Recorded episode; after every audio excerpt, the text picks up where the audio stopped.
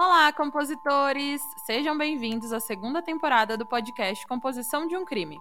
E se você está à procura de um podcast com uma pitada de morbidez, você nos achou. Eu sou a Daiane Polizel. E eu sou a Laura Polizel. Nessa segunda temporada, nós iremos narrar ao longo de 10 episódios casos que ocorreram no Brasil. Essa segunda temporada foi escolhida por vocês, os nossos compositores, lá no nosso Instagram, arroba podcast Composição de um Crime. Só para lembrá-los, esse podcast é sobre crimes reais. Algumas falas podem ser explícitas e não recomendamos a pessoas sensíveis e menores de 14 anos. Caso você não fique confortável com tais descrições, recomendamos não ouvir. Lembrando que se vocês quiserem aparecer aqui nos próximos episódios e deixar algum recadinho do coração, mandem uma mensagem de áudio no nosso Instagram, que com a autorização de vocês iremos colocar no início dos episódios. No nosso episódio de número 17, iremos falar sobre um crime recente e que chocou muito a população brasileira. Um caso que espantou muitas famílias e, acima de tudo, nos fez questionar de como alguém pode ser tão cruel a ponto de ferir uma criança com problemas de saúde e desenvolvimento. E sem mais suspenses, vamos falar sobre a Isis Helena, uma bebezinha de um ano e dez meses que teve a vida ceifada por alguém muito próximo.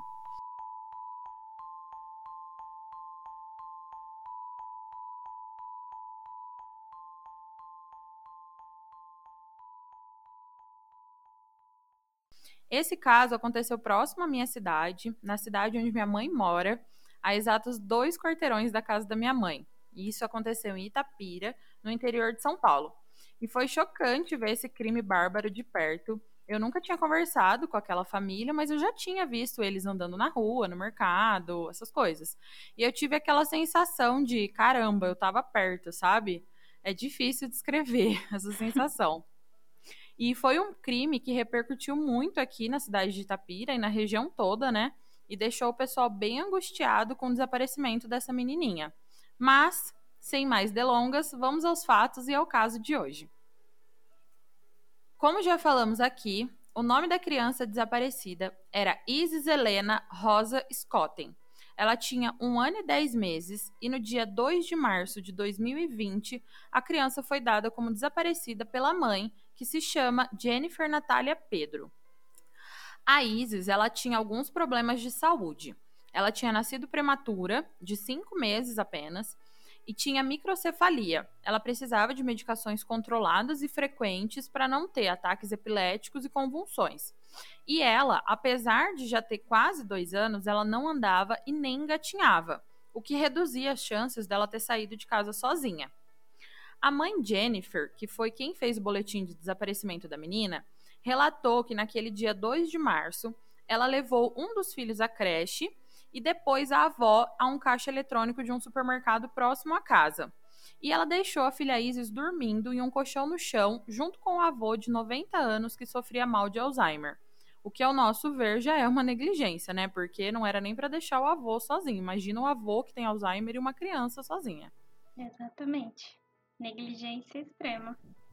Mas, enfim, após sair do supermercado, a avó foi andando para casa sozinha, que era apenas alguns quarteirões do supermercado, enquanto a Jennifer ela foi na casa do seu outro filho mais velho, que tinha 5 anos e que mora com o pai, que era ex-namorado da Jennifer. A ex-sogra, numa entrevista, declarou que a Jennifer ficou mais ou menos de 20 a 30 minutos ali com o filho e disse que precisava ir embora para ver a filha que tinha deixado com os avós. A Jennifer relatou à polícia que a avó encontrou o portão da casa aberto, mas não reparou nada diferente. Mas quando ela, a Jennifer, chegou na casa, ela reparou que a filha, a menininha Isis, não estava dentro da casa. E normalmente, quando elas saíam, elas sempre fechavam o portão com cadeado, pelo lado de fora. Porém, nesse dia, a Jennifer não tinha achado a chave para poder trancar o portão, então ela só deixou o portão fechado sem trancar. Depois de chegar em casa e de ver o portão aberto e o sumiço da filha, a Jennifer avisou alguns parentes e amigos que saíram pelo bairro e pela vizinhança atrás de alguma informação da menina.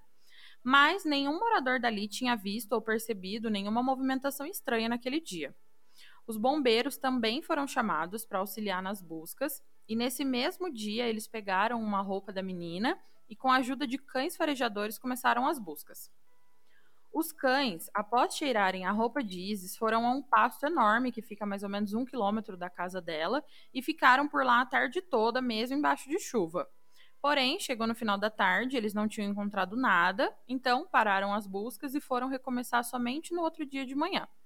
E nesse dia mesmo, a mãe Jennifer ela deu o seu primeiro depoimento e a polícia já estava à procura de câmeras de segurança na região da casa para poder auxiliar no esclarecimento do sumiço da menina. Todos os dias, as equipes da polícia, bombeiro, GM, Defesa Civil e voluntários saíram pela cidade em busca da menina. No dia 7 de março, o sexto dia de desaparecimento de Isis, essas pessoas ainda estavam procurando, inclusive tendo feito mergulho em lagoas do município, varreduras em galpões e procuras em ruas, pastos e áreas verdes da cidade.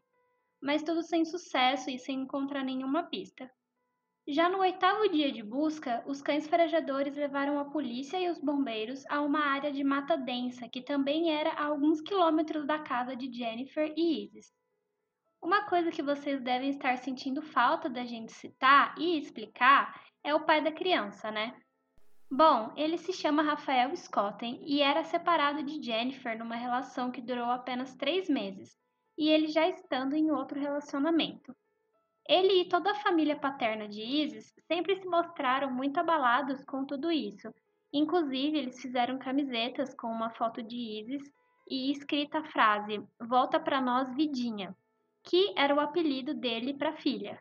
Ele ainda deu um depoimento de que a mãe de Isis, a sua ex, e a madrasta de Isis, sua atual, nunca tiveram nenhum tipo de desentendimento.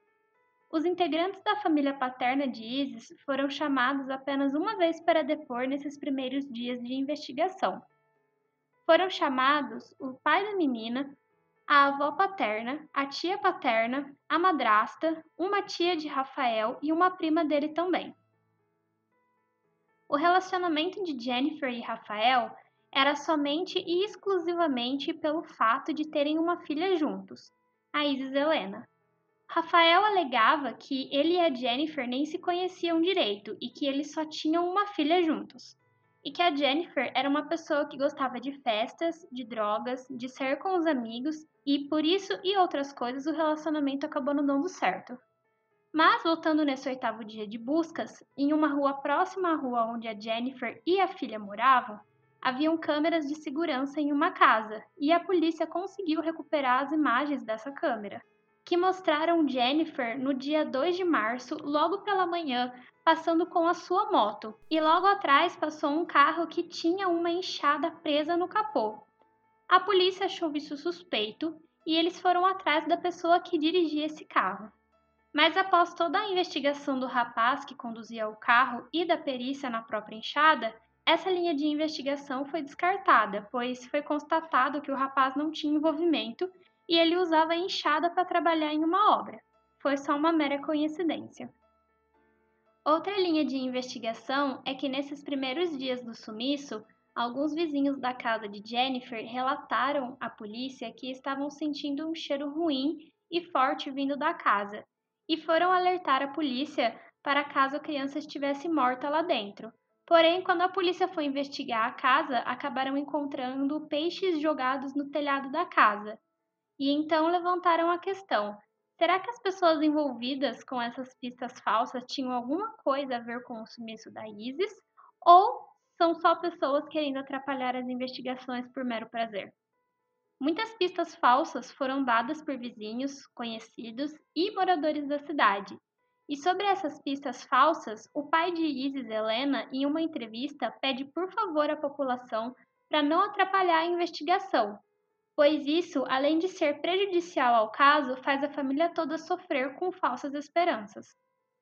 A família recebeu duas mensagens de pessoas desconhecidas afirmando que haviam sequestrado a menina. Outras pessoas paravam o carro perto da casa e afirmavam que haviam encontrado a criança. Outras diziam que haviam visto a criança morta. E tudo isso eram pessoas maldosas querendo tumultuar a investigação da polícia. Nossa, e deixando a família mais desesperada, né? Cara, você imagina, você tá desesperado procurando a sua filha, querendo saber o que, que aconteceu, por mais que, né, se tivesse morto alguma coisa, você quer encontrar e as pessoas ficam fazendo essas brincadeiras que são de extremo mau gosto. Você imagina a agonia que fica, né? Sim, nossa, terrível. E dez dias depois do desaparecimento da filha, a mãe, Jennifer, ela foi até a delegacia da cidade registrar um boletim de ocorrência por conta de ameaças que ela e a família dela estariam sofrendo por parte de um grupo de pessoas e por parte de algumas pessoas. A Jennifer disse até que já havia alertado a polícia a respeito dessas ameaças, mas nesse dia específico ela entregou à polícia o próprio celular que continha uma mensagem de áudio de uma convocação de moradores para fazer alguma coisa em frente à casa dela e também incitando as pessoas a fazerem justiças com as próprias mãos. A polícia, então, ela emitiu uma medida protetiva para Jennifer nesse dia 12 de março, dez dias depois do sumiço da sua filha Isis Helena. E no meio de todo esse alvoroço, o caso ele foi redesignado para a delegacia de Mogi Guaçu, que é uma cidade próxima ali de Itapira. Isso porque a delegacia de Itapira estava com um volume muito grande de trabalho e o processo também começou a correr em sigilo nos autos, impedindo a população e os veículos de reportagem de saber as, as linhas de investigações da polícia. Porém, algumas pessoas elas já começaram a suspeitar que a mãe da Isis, a Jennifer, tinha alguma coisa a ver com o sumiço da menina. Inicialmente por dois motivos. Um é que uma daquelas mensagens recebidas que o pessoal achava que era um trote, uma testemunha afirmou que a pessoa que enviou já teve um relacionamento com a Jennifer. E o outro motivo é que outra testemunha disse que na noite anterior ao sumiço, a Isis teria passado mal e a Jennifer tinha dado um medicamento que era perigoso para quem faz o uso de Gardenal, que a Isis tomava para as convulsões. Em entrevista, a Jennifer negou todas essas acusações e ainda alegou que durante o depoimento na polícia ela se sentiu coagida e pressionada a confessar alguma coisa que ela não fez. Um mês após o sumiço, ainda não se tinham descoberto quase nada. Porém, algumas pessoas eram apontadas como suspeitas. E elas eram a atual namorada do pai de Isis, que era a madrasta Manuela, outra pessoa que também era apontada como suspeita. Era uma traficante de Tapira pois se sabiam que a Jennifer né, fazia uso de drogas quando saía com os amigos e podia haver uma possível cobrança por dinheiro ou pelas drogas mesmo por parte da traficante. E outra suspeita era a própria Jennifer, a mãe da Isis. Porém, né, pelo sigilo decretado, era difícil saber o que, que era verdade e o que, que era a linha de investigação correta ou não. A Jennifer ela dá vários depoimentos na delegacia e é vista como a principal suspeita, e a polícia ela continua investigando e interrogando sobre o trajeto do dia do crime, porque no seu depoimento inicial, a Jennifer ela não tinha relatado que ela carregava uma mochila nem uma sacola, mas as polícias, olhando as imagens de segurança, viram ela com uma mochila nas costas e uma sacola grande pendurada no ombro na moto. Então, ela mentiu sobre isso ou ela omitiu? De acordo com a defesa de Jennifer, e aqui já podemos ver que tem mudanças no depoimento inicial dela. Ela saiu de casa de bicicleta para levar o filho do meio até a creche. De lá, ela teria passado na empresa do padrasto, onde ela pegou a chave da casa da mãe dela para pegar a moto que ficava lá guardada. De moto, ela foi até a casa da avó, onde ela morava, para acompanhar a avó até o supermercado. E, por fim, Antes de constatar o sumiço da filha, que tinha deixado dormindo na casa da avó, ela teria passado na casa do ex-namorado, que tinha aquele filho de 5 anos. A Polícia Civil começou a desconfiar dessas versões de depoimentos de Jennifer e decretou a prisão temporária de cinco dias dela para investigar melhor o caso. Porém, durante esses cinco dias, a polícia começou a pressionar a Jennifer para obter a verdade dela pois uma testemunha anônima relatou ter visto a Jennifer próximo ao Rio do Peixe na manhã do dia em que a menininha desapareceu. Cães farejadores foram levados até o local e sentiram o cheiro de Jennifer e de Isis. E pela primeira vez em depoimento no dia 21 de abril, no dia exato em que a Isis completaria dois anos, a Jennifer assume que matou a filha acidentalmente e com medo, ao invés de chamar uma ambulância ou a polícia, ela decide dar fim ao corpo da menina e fingir o desaparecimento. De acordo com esse primeiro depoimento, a Jennifer relata que na noite anterior à morte da menina, ela havia saído com amigos e voltado para casa por volta da meia-noite. Ela teria alimentado a filha, dado seu remédio e teria ido dormir. Mais tarde, durante a madrugada, ela deu uma mamadeira para a filha e voltou a dormir. Por volta das seis horas, ela acordou e percebeu que a filha já estava gelada, e ao invés de pedir ajuda, ela decidiu se livrar do corpo da menina por medo e jogando no rio do peixe.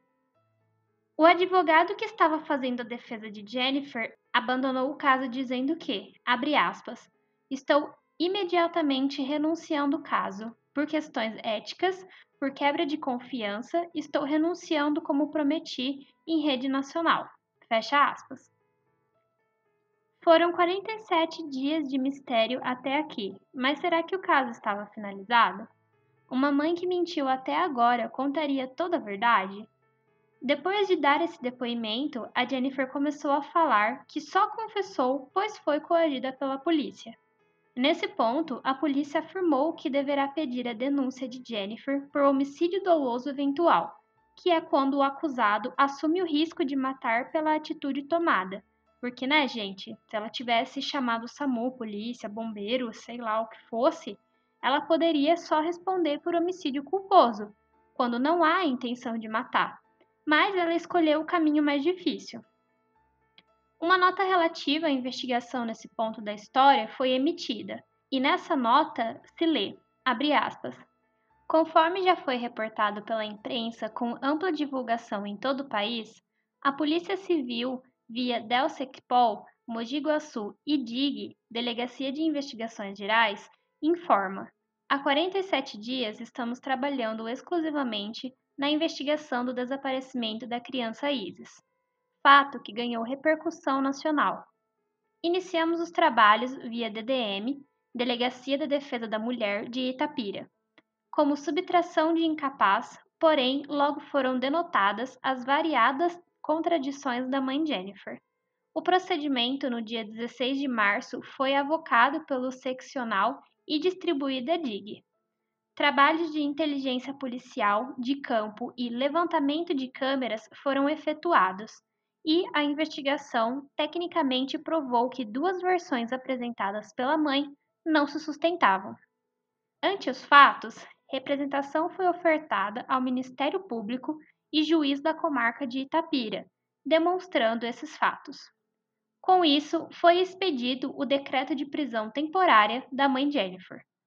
Com a sua prisão, no último dia 17 de abril de 2020, após ter ciência do caminho que a investigação tomou, com as suas versões sendo totalmente desmontadas, não restou outra alternativa para Jennifer a não ser em dar uma nova versão, a qual vai ao encontro do relatório de investigação. Declinou que, por ocasião dos fatos, a criança teve febre por volta da meia-noite do dia 2 de março de 2020. Dando o remédio ibuprofeno pela madrugada, lhe deu uma mamadeira e dormiu. Quando acordou pela manhã, às 6h15, a criança estava gelada, com a boca com espuma e leite, constatando que ela estava morta.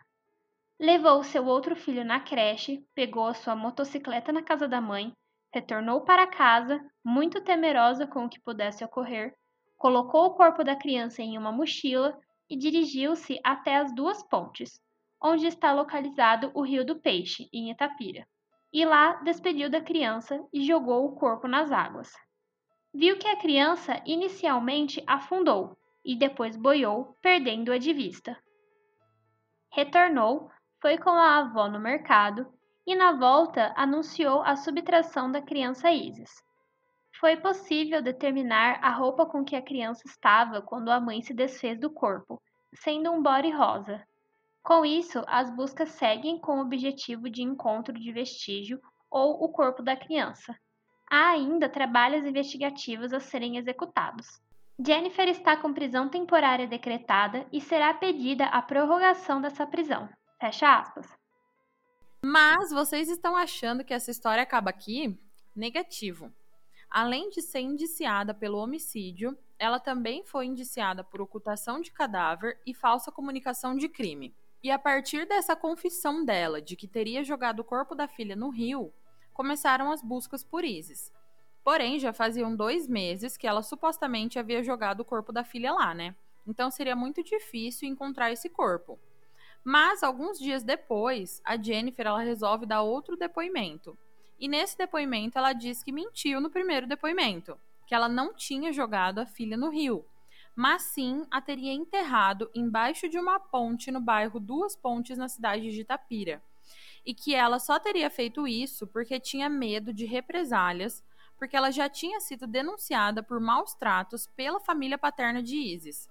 As buscas então se voltaram para essa ponte e os policiais começaram a cavar por lá, finalmente encontrando o corpo da criança, que posteriormente foi identificado como sendo de Isis Helena. No dia 3 de dezembro de 2020, foi a primeira audiência de Jennifer no Fórum de Itapira. E o advogado de acusação, que representa o pai da menina Isis, disse: abre aspas. Essa primeira audiência será o reconhecimento da autoria e materialidade do homicídio doloso da pequena Isis Helena, para que a justiça pronuncie a ré para que seja julgada pelo tribunal do júri e que será condenada pelo delito praticado contra sua filha. Fecha aspas. Já no dia 5 de fevereiro de 2021, semana passada, a primeira vara de Itapira decidiu que Jennifer Natália Pedro, mãe da bebê Isis Helena, deve ser levada a júri popular após ela ser denunciada pelo Ministério Público pelos crimes de homicídio qualificado, ocultação de cadáver e falsa comunicação de crime. A decisão ainda mantém a prisão preventiva da ré e ainda não a data do julgamento, uma vez que ela pode apresentar recurso. Depois que Jennifer foi presa e o corpo de Isis encontrado, e após o choque inicial, a família paterna da Isis criou um projeto chamado Isis Helena, que é uma ONG para ajudar famílias em situação de risco, necessidade e vulnerabilidade. Eles recebem doações e arrecadam alimentos e, juntos com voluntários, distribuem isso para essas famílias. Então, gente, o caso ele ainda não foi finalizado porque ainda não foi a julgamento. E conhecendo o nosso Brasilzão, isso pode demorar um pouco, né? Esse foi um caso recente e chocante que, mesmo sem o final, resolvemos trazer aqui para vocês, os nossos compositores do coração, porque é uma história muito triste e revoltante de uma mãe que gerou uma vida e também a ceifou.